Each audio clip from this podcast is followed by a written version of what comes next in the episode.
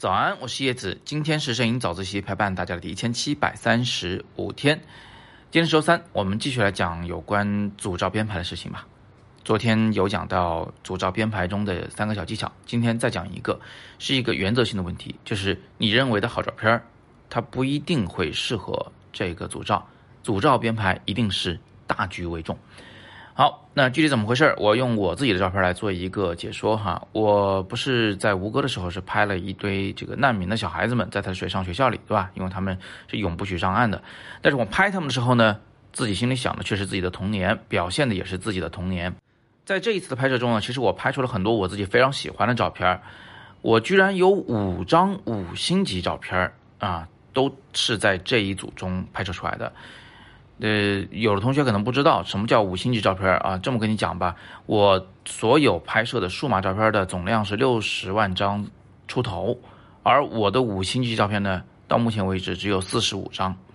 那这一次拍摄一个项目中就产出了五张，这已经是个非常大的比例了。哪五张呢？我也已经放在了下边的图文区，大家可以看得到。好，那么这五张里边，最后被选中进入我的组照的。居然只有一张照片就是那个小女孩站在讲台前面给老师递作业本，一束阳光洒进来那张。那当时其实我自己也是蛮舍不得的，嗯，那我的导师 Kosuki 啊，一个日本的著名的摄影师，他就跟我说，他说有的照片确实是好，我相信你是能够拍出来非常好的照片，但是它可能不适合放进这个组照里。Kosuki VJ 和我，我们一起讨论着完成了整个这个组照的编排，最后排出来的效果呢，那确实是好啊，在当时也受到了比较不错的反响。所以两位导师是用铁的事实告诉了我，你喜欢的那些单张照片，它真的不见得应该被放进组照里来。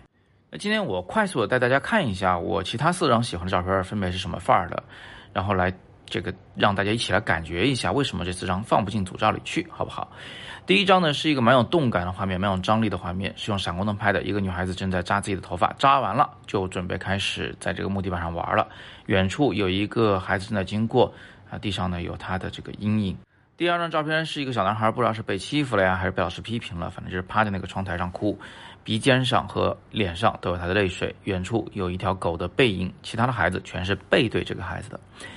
第三张照片被淘汰的啊，是这个比较滑稽的画面。两个红衣服的小男孩正在这个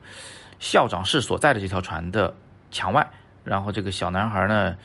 把自己的帽衫的那个白绳子高高的拎起啊，拎得非常狠，最后这个帽衫只剩下一个小孔，露出了自己的额头、一点点眉毛和他的。乱七八糟的头发，另一个小男孩从我俩之间走过去，可能不想被拍到，所以猫着腰，正好他俩穿的都是红色衣服，这里面有巧合，有幽默。最后一张是两个小女孩正在船的边缘在吃一块饼，嗯，一个小女孩非常专注的端着那块饼在看他，另一个小女孩呢，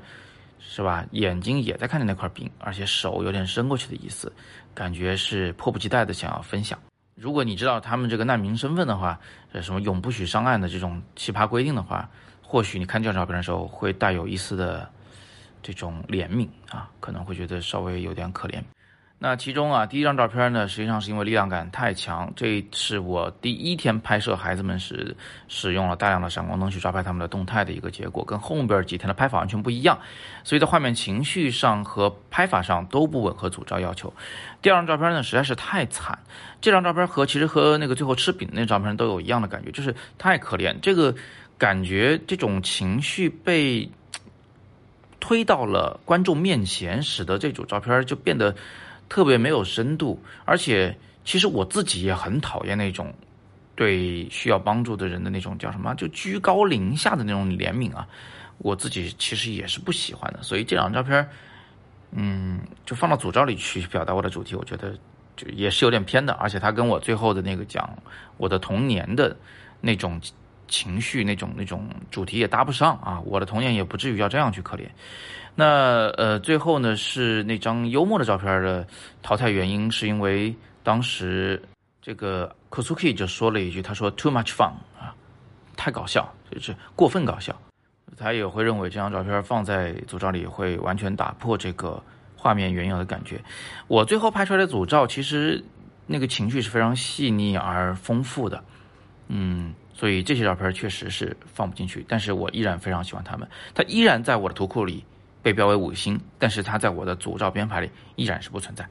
好，所以今天就是想告诉大家啊，这个很优秀的单张照片不见得能被放进组照里去编排，组照编排一定是大局为重，千万不要舍不得。这一点呢，说起来真的容易，做起来是真的难，需要决心，需要勇气，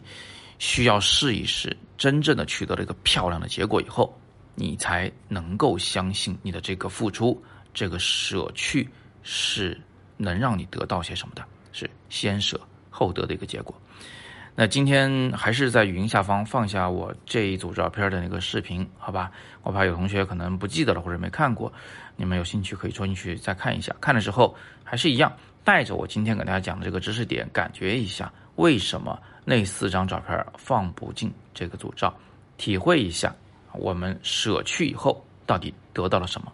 关于更多的组照的开题、拍摄、编排啊的这些技巧啊。我们还是在工作坊里再继续谈，所以欢迎大家在元旦期间来参加我广州的工作坊，或者啊就在几天之后十一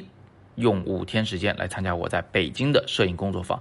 我们一起来过一个非常有意义的，能让你的摄影突飞猛进的这么一个假期。详情请点击语音下方的第一或第二条蓝色链接，或者点底部阅读原文来了解北京工作坊。今天是摄影早自习陪伴大家的第一千七百三十五天，我是叶子，每天早上六点半，微信公众号“摄影早自习”，不见不散。